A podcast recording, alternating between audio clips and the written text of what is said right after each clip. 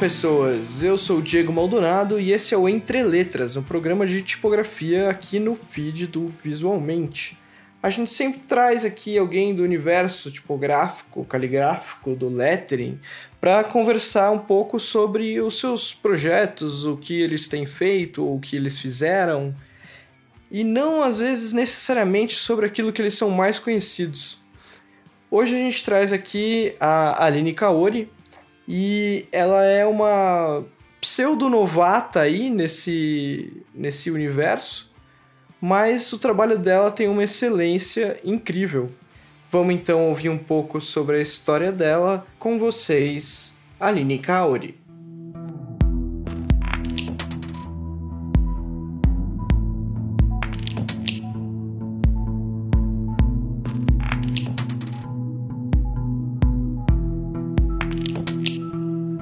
Olá, Aline, tudo bem? Oi, Diego, tudo bem? E você? Tudo bem. Como você se apresentaria em poucos segundos? Tá, vamos lá. É, bom, eu sou a Aline Kaori, eu sou aluna de design na FAUSP, no meu quinto barra sexto ano, por causa da greve. Então eu tô para fazer o TCC e faz uns, tava fazendo as contas aqui, acho que uns quatro anos e meio, não, uns quatro anos, que eu comecei a estudar caligrafia. Foi mais ou menos quando eu comecei a faculdade.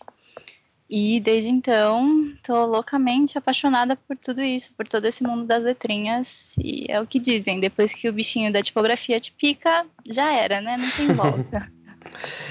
então calma, que você já tava falando coisas que eu ia perguntar depois. Ah, não, desculpa. Mas tudo bem. Eu, eu tava dando uma olhada aqui no seu currículo todo. E aí você tem uma lista de 16 workshops, eu contei. Ah, você contou, eu não tinha é, Contei. É, isso foi entre 2013 e 2017. Isso. Quais que foram os mais marcantes para você e por quê? Putz, tá, deixa eu pensar. Bom, acho que inevitavelmente o primeiro, que foi o Design Painting com Calomino, em 2013 eu, eu acho que nessa época eu não tinha muita noção ainda do que, do que era sign painting e, e nem, nem sei por que, que eu fui fazer esse workshop. Na verdade, eu tava nessa vibe das letras. Mas aí apareceu esse workshop e falei, ah, eu quero fazer. Até pedi uma pedi um investimento pro meu pai pra fazer esse curso. e, bom, como foi o primeiro, assim, foi um mundo até um pouco alternativo, assim. Porque eu já saí direto no pincel e eu não tinha muita base de lettering mesmo. Mas eu gostava daquilo e eu saí do curso achando que foi incrível, assim. É, eu nunca tinha mexido com pincel, nem com tinta de, de pintor de letra. Então foi uma experiência bem bacana. Mas aí isso só ajudou a aumentar essa, essa vontade de estudar isso e ir atrás. Daí teve o da Marina Shakur, que eu tava. Acho que nessa época eu já estava querendo fazer, porque eu conhecia o trabalho da Marina e ela era referência de lettering e quem dava oficina disso na época. E infelizmente eu só consegui fazer um curtinho. Eu achei que era o curso completo dela, mas era um curtinho. Mas a, o que ela fez foi é, dar um type cooker pra gente. E eu não conhecia nada disso. E eu achei incrível brincar com type cooker. Minha receita era estranhíssima. Tinha uns parâmetros bizarros, assim, mas foi muito legal ter essa experiência. Essa é a graça do type cooker, né? Pois é sair as coisas estranhas. Para quem não conhece o Type Cooker, eu vou deixar o link aqui na descrição. É um, é um site feito pelo Eric Van Blockland que te dá parâmetros randômicos para você exercitar lettering. É bem divertido.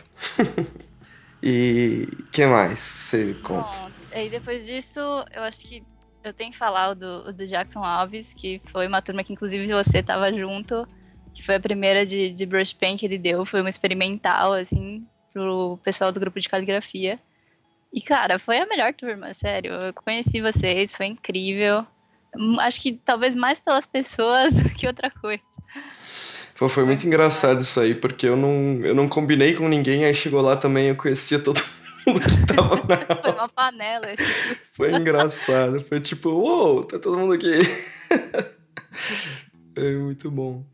Mais algum? E, é, bom, aí nesse mesmo ano do Aleppo, que, cara, para mim foi meio divisor de águas, assim, fazer um workshop serião de lettering, eu aprendi muita coisa. com ele. E também, de novo, né? Uma turma incrível. Eu acho que isso faz toda a diferença no workshop. É, esse do Aleppo foi em 2014, né? A gente fez, foi, foi. fez junto também. Foi uhum. um, um ano depois que você começou uh, a fazer os workshops, né? A estudar. Sim, daí eu já tinha um pouco mais de base, mas ainda assim o Aleppo conseguiu introduzir muita coisa boa. É, então tem uma história curiosa que eu deixei separada para contar aqui. que eu tenho certeza que você sabe qual é. É, a história me persegue, né? A gente tava, a gente tava no workshop e o Aleppo falava para colocar todos os, os letterings na parede, né? E aí ele deu uma primeira fase, a ideia era a gente colocar o lettering na parede, ele comentar e a gente retrabalhar o lettering em seguida, né? E aí tava nesse workshop, tava, tava eu, tava o Sayane, tava é, o Belote, tava. Não, tava uma galera, assim, uhum. algumas pessoas, não eu, mas algumas pessoas que já fazem lettering há um bom tempo e tal. E, e aí a Aline tava lá, toda, toda tímida, nos seus inícios de, de estudos em caligrafia, e aí colocou tudo na parede. E aí o Aleppo foi comentando, foi... e ele é um cara bem sincero, o que é legal, assim, nesse tipo, ele, ele fala mesmo, fala, ó, isso aqui tá ruim, isso aqui tá ruim. aí chegou no Daoline, ele olhou assim e falou, esse aqui, esse aqui tá bom, não tem nada pra mexer nesse aqui. aí ela ficou roxa e, tipo, todo mundo deu risada. E então esse, esse é o nível de, de Aline. Um ano depois do, do, seu começo de estudos, a Lepo olhou seu lettering e disse está perfeito. Não, não há o que melhorar. pois é. Bom, e... é, não sei. Depois desse, eu acho que, pra só nomear mais um, o do John Stevens esse ano. Esse ano não, desculpa, eu tô em 2017 ainda. É, em 2017 eu fiz o workshop do John Stevens, de Capitais Romanas, e cara, o cara é foda. Não sei se eu posso falar palavrão aqui, mas o cara Pode, é tá liberado. é, não, ele dá uma noção de estrutura da letra completamente diferente, assim. Você não aprende só a forma, não é qualquer workshop que você fica seguindo a mesma coisa, treinando só um alfabeto. Ele te dá um, vários parâmetros para você é, conseguir criar em cima daquilo. Então, foram cinco dias, de novo, com uma turma incrível. E cara, foi acho que um dos melhores workshops que eu fiz na vida, assim, com ninguém menos que John Stevens, né? Então. Bacana. E, e como que surgiu seu primeiro interesse pelas letras e pelo desenho de letras, assim? Onde você falou, pô, isso aqui é legal? Cara, então, foi meio estranho, assim. Acho que a maioria das pessoas que eu, que eu já ouvi falarem sobre isso, elas descobriram que existia as letras, digamos assim, a, tipografia na faculdade. Mas, por sorte, eu fiz um técnico em multimídia no Liceu de Artes e Ofícios. Então, era um médio e técnico junto. E eu tive um professor que dava aula de design gráfico em geral, só que ele era apaixonado por tipografia. Então ele introduziu isso nas aulas e, cara, ali eu olhei para aquilo e falei, nossa, eu quero fazer isso. E eu comecei a desenhar letrinhas mesmo sem saber o que eu estava fazendo na época e nem saber que existia uma profissão em volta disso. Mas foi ali que eu me apaixonei, assim. Ele introduziu referências, tipo, Suzana Lico, sabe? Quem fala sobre isso num curso de ensino médio, cara? Foi, foi incrível. E, e que, qual era o nome do professor, você lembra? Era o Fábio Espíndola. Faz muito tempo que eu não falo com ele, mas ele foi o responsável por isso. Que ótimo. E quando você começou a desenhar essas letras, você estava desenhando à mão? Você estava como como que você foi Era esse comecinho? Tudo à mão. Eu não tinha a mínima ideia de como fazer isso no digital. Hum, como eu disse, nem sabia que existiam pessoas que faziam fonte direito, tipo aqui no Brasil, por exemplo.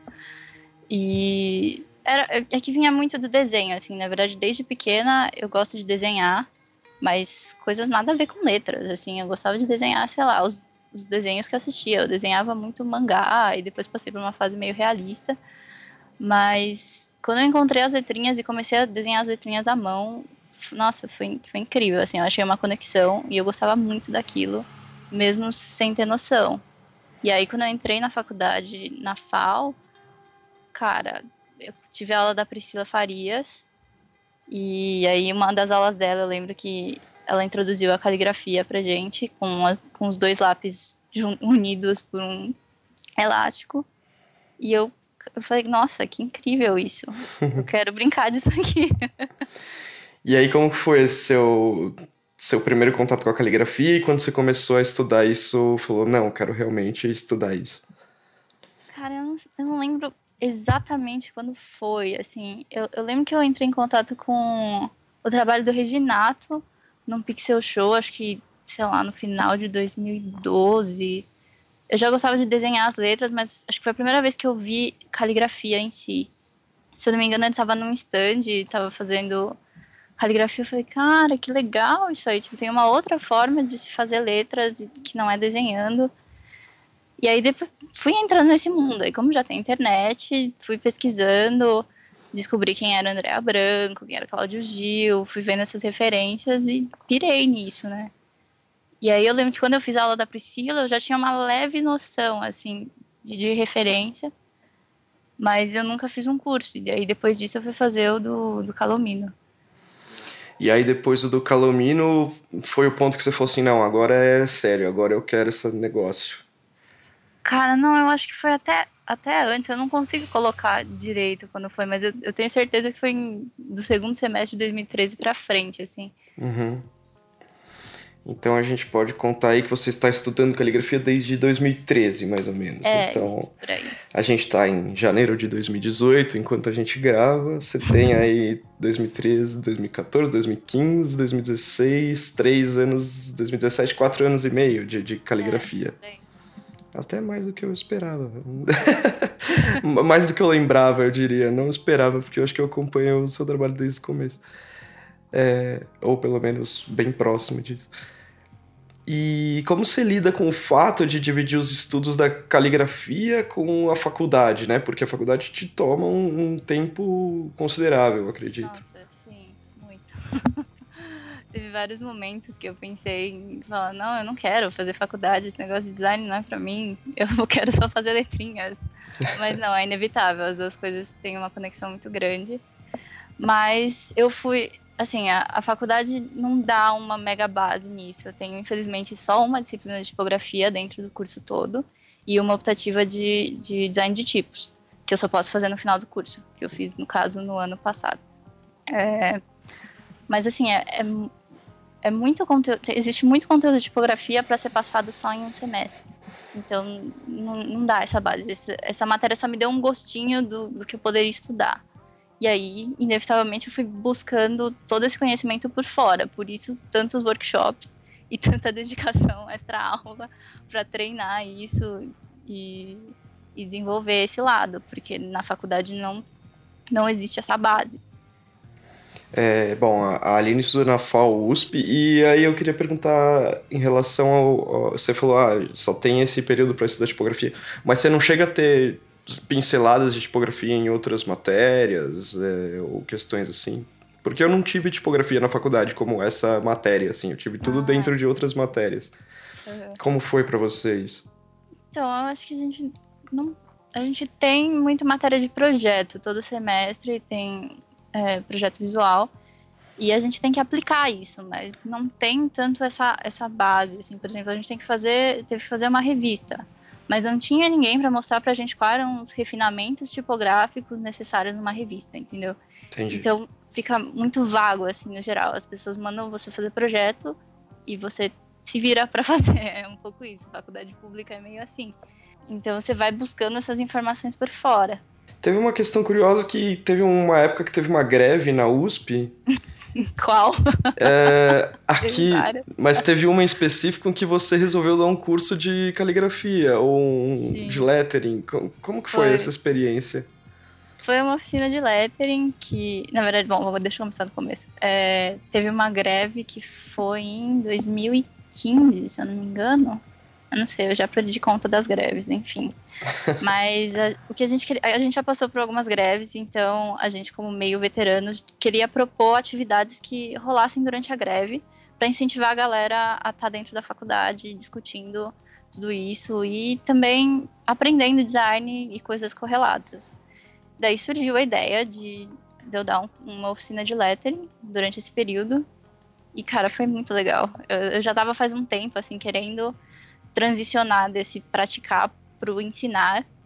e foi uma experiência muito massa, assim, poder introduzir isso pro pessoal da faculdade, que, como eu disse, não, não tem isso dentro da grade.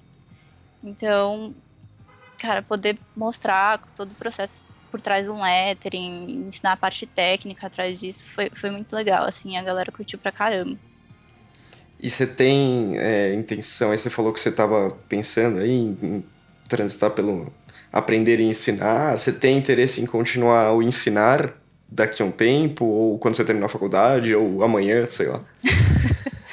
o interesse está vivo aí, o difícil está sentar para realmente planejar a aula e tornar isso real, assim. É que rola uma preocupação muito grande, na verdade, nessa questão de formação da próxima, das próximas pessoas que vão aprender isso. Então eu quero planejar as aulas direitinho, ter todo o conteúdo por trás e poder ensinar isso bem, assim, não ser só qualquer workshop. Então tá faltando só essa, essa coisa de planejar direitinho. Tá faltando tempo. Saindo um pouco da caligrafia, você passou dois anos trabalhando na oficina tipográfica São Paulo, né? Sim, exatamente. Conta um pouco como foi essa experiência de migrar aí do, do lettering, do desenho à mão, para os tipos móveis mais tradicionais possíveis. Bom, é, acho que quando eu comecei lá foi em 2014. É, eu esqueci de falar, mas o meu curso é noturno, então ele permite que a gente estagie durante o dia. Eu fui para um estágio completamente não convencional, que era trabalhar na oficina tipográfica São Paulo, porque eu fui visitar, acho que em 2013, na virada do design que o Nardi organizou, e ele organizou uma visita para lá. E eu não conhecia, me falaram que, não, gente, é tipografia. Eu falei, nossa, eu vou nesse negócio, não sei o que, que é, mas parece legal. Aí eu entrei na oficina e eu me apaixonei, não conseguia, assim, eu olhava para tudo e falei, nossa, que lugar incrível, eu quero ficar aqui o resto da minha vida. não, não tem como não se apaixonar. Aí você olha os tipos móveis, os tipos de madeira, olha aquelas máquinas e fala, cara, que incrível. E aí eu fiquei lá por uns gente, quantos anos faz? Uns dois anos e meio, eu acho. E entrei nesse mundo das, das letrinhas com tinta. A gente fazia de tudo, cartaz, postal, produto. Foi, foi muito bacana, assim, ter essa experiência de ter o tipo físico na mão e entender toda a parte de, de espaçamento, de tipográfico na mão, tipo, vivendo aquilo, tendo que encaixar uma letra na outra, uma do lado da outra e fechar uma composição é, é algo completamente diferente do que a gente tem no digital, mas faz a gente entender todo esse sistema que foi trazido do, do manual para o digital, assim. É uma coisa que eu acho muito louca é que assim, realmente eu acho que esse ponto que você tocou de compreender o espaçamento a partir dos tipos móveis é muito real, assim mesmo, uhum. porque, na verdade, eu discordo de você. Eu acho que o digital não mudou tanto assim. É, se você for usar. Se você for pegar uma, um software de, de desenho de, de letra, seja ele qual for, você tem um, um, lado direito e um lado esquerdo que funciona exatamente como os tipos móveis. Então, na verdade, na verdade, não mudou tanto, assim, só foi é, de um... só foi uma transição de uma mídia para outra, né? É, exatamente. A diferença é que a gente tem o kerning hoje em dia, na época era um Sim. pouco mais difícil. Mas é, eu acho que não mudou tanto, assim. Então, quando você pega o, o tipo móvel, para mim, além de, de entender o espaçamento entre as letras e tal eu acho que a gente começa. Teve uma coisa interessante também, que é você começa a entender que o espaço branco é um, é um espaço também. Nossa, é... total. Total. E eu, eu, eu levei isso também, tipo, pra parte de, de, sei lá, eu trabalhei muito com revista, trabalho ainda, até uhum. com alguma frequência. E aí você entender que o, todo, cada espaço branco que você coloca ali faz parte de um, do layout é, eu acho muito bacana, assim, para quem quer estudar design. Mesmo que você não queira ser tipógrafo em si, se você puder um dia montar um layout com tipos móveis, você vai, vai te ajudar bastante. Né? Nossa, é total verdade. Você falou, tinha até esquecido. É, a graça de você montar uma composição é, tipográfica mesmo, é você ter que colocar os espaços em branco na composição, senão você não fecha, você não consegue fechar o que a gente chama de lockup, que é esse, esse quadrado que seria a página. Não, não tem como, você precisa da peça física branca, que não vai ser impressa, para conseguir compor aquilo ali. Então você tem que estar tá todo momento pensando no positivo e no negativo. Isso é, é, assim, é incrível, é algo que você não pensa quando você está no digital. Sim, a gente não enxerga isso no digital. Uhum. Né? O, ah, bom, a Oficina Tipográfica São Paulo, caso você não conheça, é uma. É basicamente um. Me corrija se eu estiver errado aqui, Aline.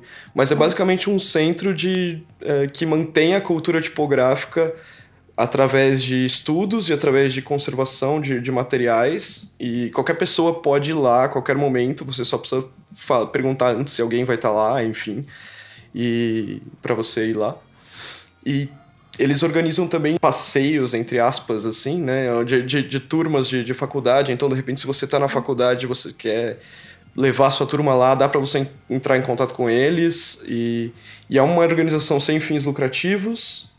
E eles dão cursos periódicos uh, de diferentes temas. Eu acho que, pelo menos há um tempo atrás, era um primeiro curso de composição manual que você fazia um cartão de visita um segundo que era de pôster, que era uma coisa mais experimental, e um terceiro de encadernação. De encadernação faz tempo que eu não, não, não vejo acontecer. Então, o de encadernação não, não tem mais. Na verdade, esse primeiro e o segundo que você falou se juntaram. Então, é um sábado, todo mês tem o um curso. Na primeira parte do dia você faz esse cartão, é, você compõe o cartão à mão, e na segunda parte do dia fica fazendo cartaz experimental, assim, é muito massa. Ah, entendi. É, eu fiz eles separados, em fim de semana separados. É... Mas enfim, então você explicou melhor agora o que tá acontecendo. Mas de qualquer jeito, o resto acho que eu falei é verdade, né? Teve, teve alguma Sim, coisa que eu falei errado. tá certinho. tá. É alguma coisa a acrescentar sobre a oficina tipográfica? Se vocês tiverem a oportunidade, vão visitar. Se não aqui de São Paulo, acho em algum estado do Brasil, porque vale muito a pena ter experiência, de verdade, seja para design, seja para tipografia ou seja para vida. vale muito. Você sabe alguma que tem fora de São Paulo? Tem a do Bug lá em. Tem a em Caruaru, em Pernambuco, e tem a do Ceará, né? Que tá... Mas isso dentro das faculdades. Sim. fora. Putz, fora eu acho que não conheço.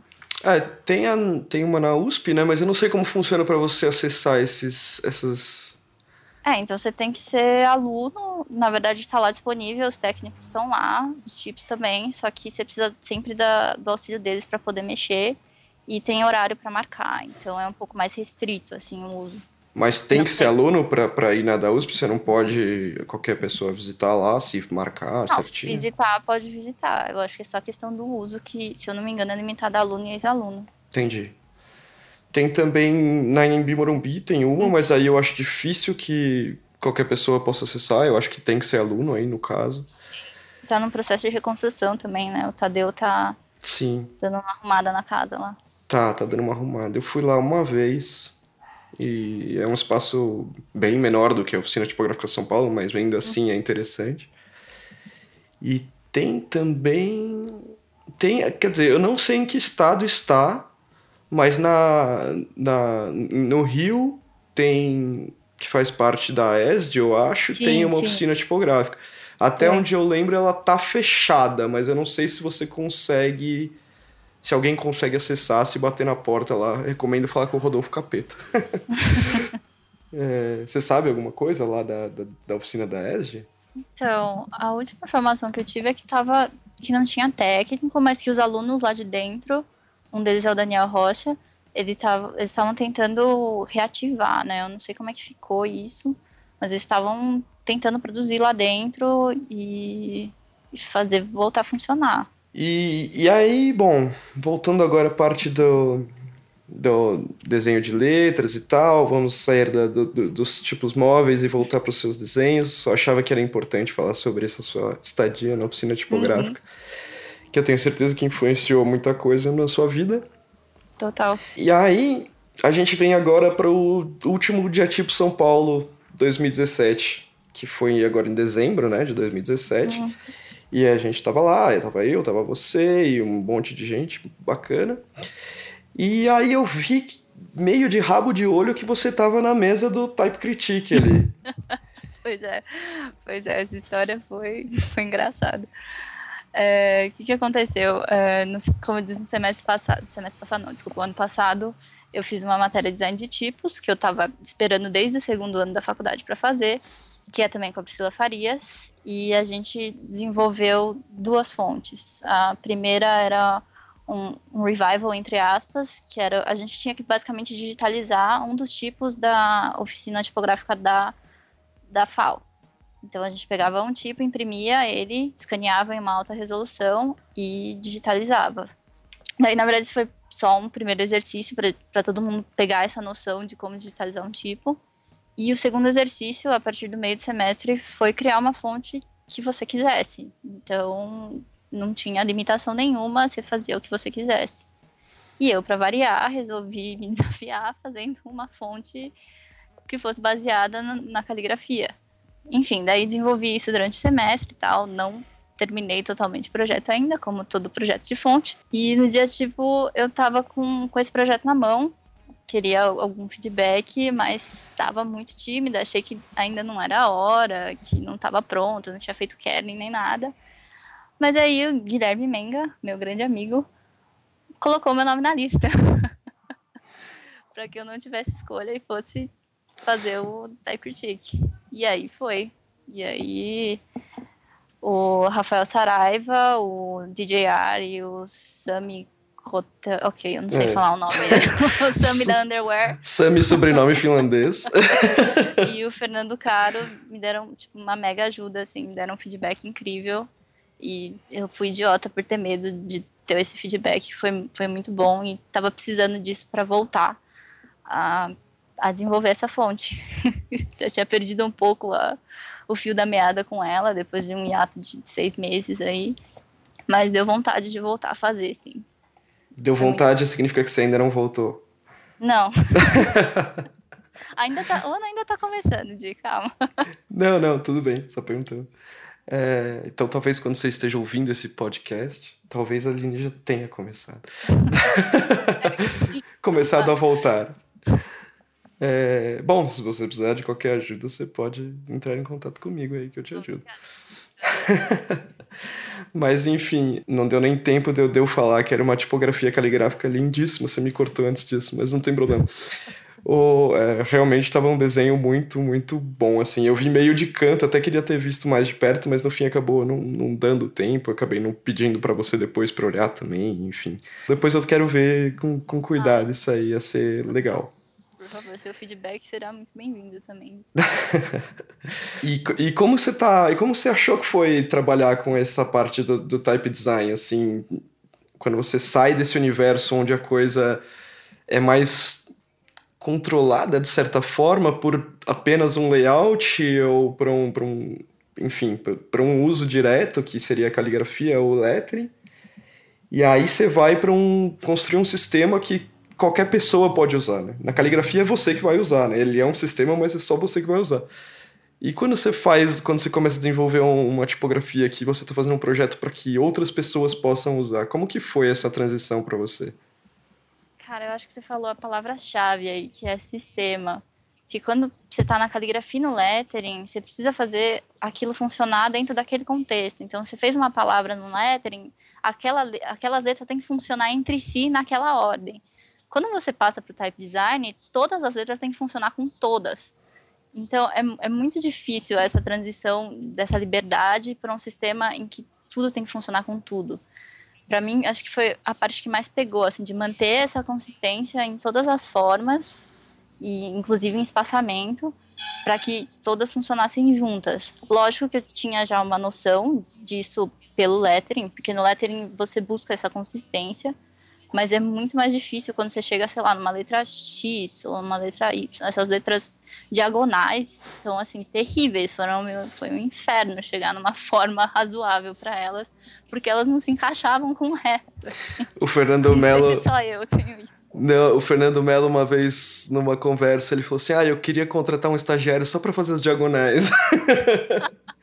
ah, então tá bom, não é um problema só mesmo. É, eu faço todas as outras, as diagonais deixa pra ele fazer. Porque realmente, diagonal e, e, muitas vezes as curvas são, são bem complexas de você. A diagonal é complicada na parte do espaçamento e a curva é complicada uhum. na parte de você fazer ela perfeita, né? Nossa, Ou se, se é que existe o perfeito, mas o mais próximo de, de uma grande qualidade sem problemas na curva, assim, é, enfim. Então tem esses dois, essas duas questões, o type design aí. E aí você... É, fala, pode dizer. Não, desculpa. Hum. É, não, é você falou essa parte de curvas. Eu lembro que quando eu comecei a, a vetorizar, que é uma coisa que foi, foi difícil para mim também, antes ainda da parte de type design, eu fazia vetorização no Illustrator. E era difícil fazer, transpor o, o que era feito à mão pro digital. Assim, foi um.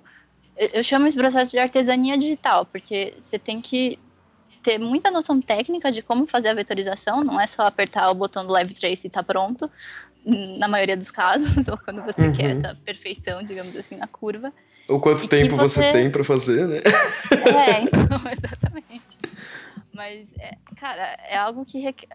Não sei, para algumas pessoas, tipo o Edu Wilson, não requer tanto tempo que, que nem requer pro, pro analógico, mas para mim, pelo menos, eu levo tanto tempo no digital quanto no, no analógico, assim. Porque até você chegar naquela curva que você quer, você ajustou as âncoras mil vezes, assim. Então, é, é, é, duro fazer essa transposição, mas a gente tenta.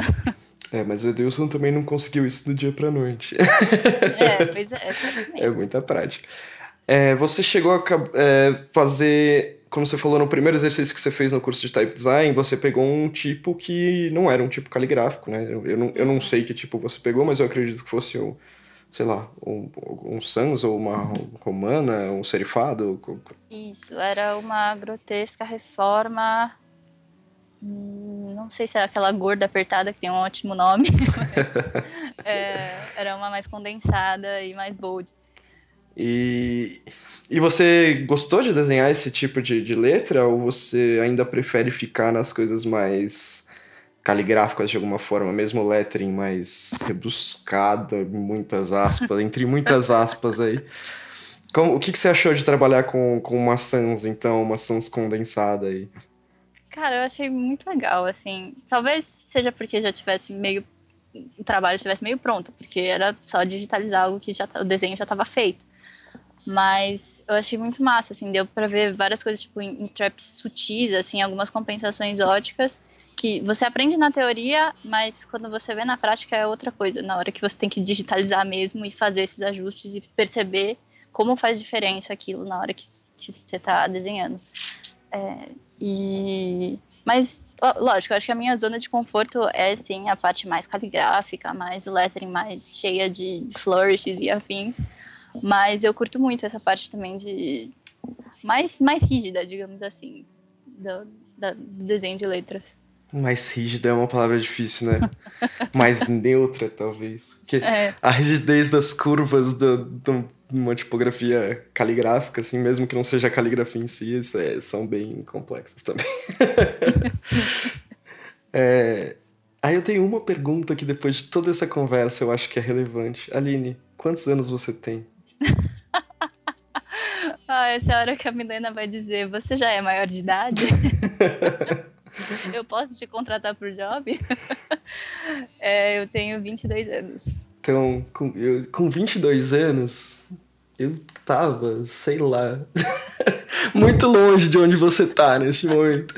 Então, assim, eu fico muito impressionado e feliz de, de, de ver o, o seu trabalho todo acontecendo com tão poucos anos de experiência no design e, enfim, muito intensos, assim. É... Ah, mas isso é influência de vocês. Eu vou falar que uh, as pessoas da comunidade de type e letras em geral são incríveis e que elas dão todo o suporte imaginável para qualquer pessoa que falar, conversar. As pessoas são super abertas e legais. E, cara, eu não teria aprendido metade disso se eu não tivesse feito os cursos, não tivesse ido para os diatipos, não tivesse conversado com as pessoas. E eu aprendi, aprendo demais, demais com toda essa comunidade, tipo, muito. E se eu cresci nesses cinco anos, lógico foi porque eu treinei bastante, mas muito porque essa comunidade existe e ela tá a todo momento me apoiando. Ah. Então, obrigada, Di, você faz parte. de nada. O último diatipo de, de 2017, ele foi muito focado na parte de type design e muito focado em novas tecnologias. É, eu achei. É o que a gente chama de um dia tipo hardcore, assim, porque foi. não, não tava fácil para qualquer um ali. É, que, que você achou dessa, dessa, desse ponto, assim, onde tava falando de variable fonts e coisas bem é, scripts, assim, fontes que são criadas através de scripts. Como, como que foi a sua relação com essa com esse universo, assim? Cara, sei lá, eu acho muito maluco. Acho que desde a palestra do Gustavo Ferreira, acho que foi no dia tipo 2014. Sim, 2014. Louca. Foi 2014. Eu achei muito louco isso de você conseguir criar uma fonte a partir de, de programação. Você mexer, mexer o, slide, o slider e a fonte começar a mudar, assim. Eu achei isso muito louco.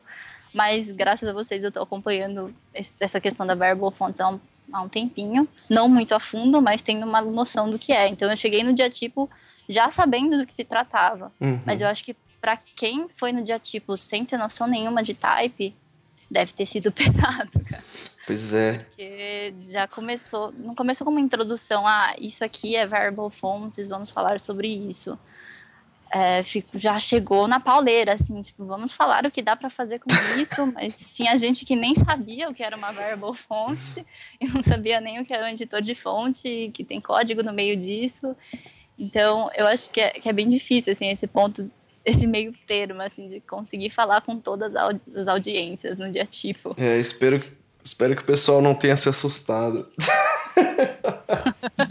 Nem sempre é, o dia tipo é assim, gente. Foi um dia tipo um tanto quanto diferente, eu diria. Mas enfim, se você foi no último dia tipo São Paulo e ficou assustado, volte. Faz... Calma, não, não. Fica, vai ter bolo. Fica, vai ter bolo. Normalmente tem o. Essa vez tinha tipo tortinha de mousse de limão, às vezes tem umas carolinas. O bolo acho que não costuma ter, mas enfim. Mas então, era uma coisa que eu tava falando com a, com a Luísa Leitenberger. É, é, eu, eu, me sinto muito próxima dela nesse ponto de que a gente é, é um pouco mais nova, tá, tá terminando a faculdade ainda, e já tem esse interesse meio que conjunto por caligrafia, lettering e type design. E as coisas não se separam, elas estão muito integradas, assim, para nós duas. E eu percebia que ela já tinha também essa noção, por ter contato com type design, acho que até mais do que eu, ela super aproveitou essas palestras, assim, lógico, tem umas que a gente acaba ficando com sono, né? Eu vou ser sincera. Porque quando a gente não entende alguma coisa, a gente fica com sono. É, acontece, né? Já fica muito mais próximo. Acontece, acontece. É, realmente, a, a Luísa também é uma pessoa que, que, acho que bem que você comentou, assim, tá, tá super no seu nível e é super novinha. Ela é aluna do Volney, o que faz, um, o que faz as pessoas chegarem um pouco mais longe, um pouco mais cedo. Sim. É, todos invejamos alunos do Volney. todos queríamos ter feito a Universidade de Santa Maria para estudar com Volney. Pois é, pois é. Ele tem, teve alguns alunos aí que, que fizeram algum sucesso aí, que já estão aí né, ao longo do tempo. Enfim, pessoas excelentes em, em type design. E talvez traga até algumas delas para conversar aqui, lembrando agora de uns nomes. Mas enfim, terminando, você tem alguma coisa a acrescentar que a gente não falou? Alguma coisa que você queria comentar sobre a sua trajetória ou sobre coisas que você, sei lá, alguma coisa a acrescentar realmente? Bom, eu acho que nesse mundo da caligrafia, eu acho que eu vou citar um, um caso que aconteceu é, no final do ano. Eu fui fazer uma ação de caligrafia e durante essa ação, eu estava fazendo cartões de Natal, enfim, e muita gente chegou falando: Nossa, isso é um dom. E aí eu olhava para a cara da pessoa e falava: Não, isso não é um dom, não fala isso, por favor. Eu estudei tanto tempo para você vir falar para mim que isso é um dom, não faz isso. Então é muito fácil todo mundo olhar para o trabalho e falar: nossa, você faz isso muito rápido, é muito fácil para você. Parece, eu entendo, parece muito fácil quando você faz, principalmente caligrafia, que é muito mais rápida. A pessoa olhar e falar: nossa, isso é fácil de fazer, eu também conseguiria fazer isso. Só que, cara, tem muito treino por trás disso. Caligrafia, letra, qualquer coisa na vida é treino, não é dom. Eu não sabia fazer isso há cinco anos atrás. É, é, é, é não é fácil, mas você também poderia, basta você se dedicar e estudar. É, você tem que ter essa dedicação e essa paixão por trás, porque senão não vai, não vai pra frente. Aonde foi essa ação de. Desculpa, te cortei.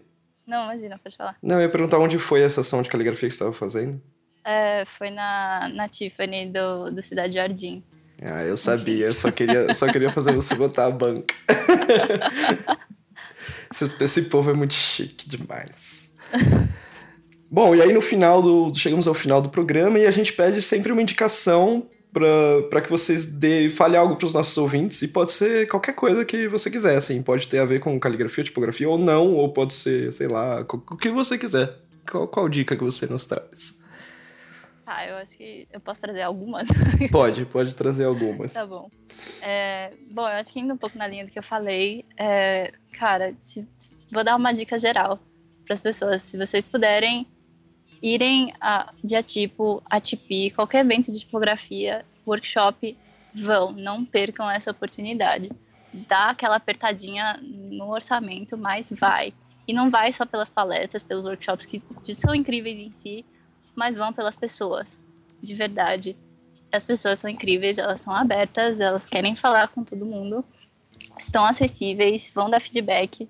Eu adoro essa comunidade de tipografia e vou falar que é, eu fui no dia, meu primeiro dia tipo foi o de 2013 e eu lembro que eu fui, eu não conhecia ninguém ainda, não conhecia nada direito.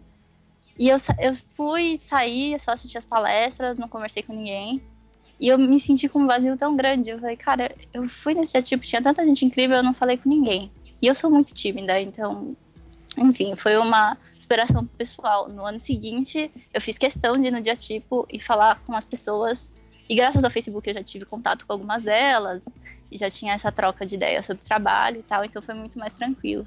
Mas, cara, o mais legal do dia tipo são as pessoas, então vão conversar com elas. E só mais uma outra coisa. Isso é uma coisa que eu demorei um pouco para perceber, mas procurem saber quem são os mestres dos seus mestres. Então vão atrás de quem são as referências, de quem é a sua referência. Isso pode ser meio confuso, mas é, eu acho que isso ajuda você a é, crescer muito mais rápido, de procurar entender por que, que aquela pessoa é uma referência para quem você admira. E aí você vai crescendo muito mais, porque você começa a enxergar essas coisas. Eu acho que é isso. não sei se eu falei muito rápido. Não, não, sem problemas. Então, uh, eu acho que é isso aí. É, é, é, uma coisa curiosa, assim, sobre essa sua, esse seu comentário sobre o diatipo. O meu primeiro diatipo foi em 2009. Não, foi em 2010. Meu primeiro diatipo foi em 2010. E eu fiz a mesma coisa que você, assim, eu fui é, uhum. assistir, gostei muito das palestras, enfim, mas fui embora, assim, e... E aí, no segundo dia tipo, que foi em 2011, eu já estava trabalhando com o Tony, e aí o Tony me apresentou para as pessoas, porque ah. é, é uma coisa meio curiosa, assim. É, eu, eu sou tímido também para falar com pessoas que eu não conheço, assim. Eu não sou uma pessoa que, tipo, chega e, e conversa com. Depois que eu conheço a pessoa, eu não tenho timidez mais. Mas eu não sou do tipo que, tipo, encosta na pessoa e fala: Oi, eu sou o Diego, tudo bem? Obrigada, Di, eu não sou a única. é, pois é, tem, tem essa coisa assim de, de não com pessoas novas eu não, eu não consigo me abrir tão rapidamente, assim. Mas aí depois, acho que uh, continuando o seu pensamento, assim, no, no TPC 10, que eu acho que foi quando eu conheci geral mesmo, assim, que aí eu fui pro bar e sentei do lado do Wilson e a gente ficou conversando e a gente nunca tinha se falado. E aí foi engraçado que depois de um bom tempo eu vi as fotos do Nard uh, do, do dia tipo de 2010, que foi o que eu fui prime pela primeira vez, e, e aí eu vi assim na plateia e falei, nossa, hoje eu conheço todas essas pessoas. então, isso é incrível. Eu, eu, e a Lígia, a gente brinca, a Lígia Pires, a gente brinca muito. A gente fala que é, a gente é fã dos nossos amigos, porque, cara, depois que você entra nisso, você fica amigo de todo mundo. É muito massa, assim, você acompanha o trabalho de todo mundo. É, é incrível. Com certeza, Aline, eu sou seu fã. Eu também sou sua fã. E eu sou fã do Entre Letras, então estamos aí. Estou oh. muito honrada de estar aqui. É, muito obrigado. Mas enfim, terminamos por aqui. Isso aí, vamos dar um tchauzinho. Tchau, gente. Tchau. Obrigada, Beauty.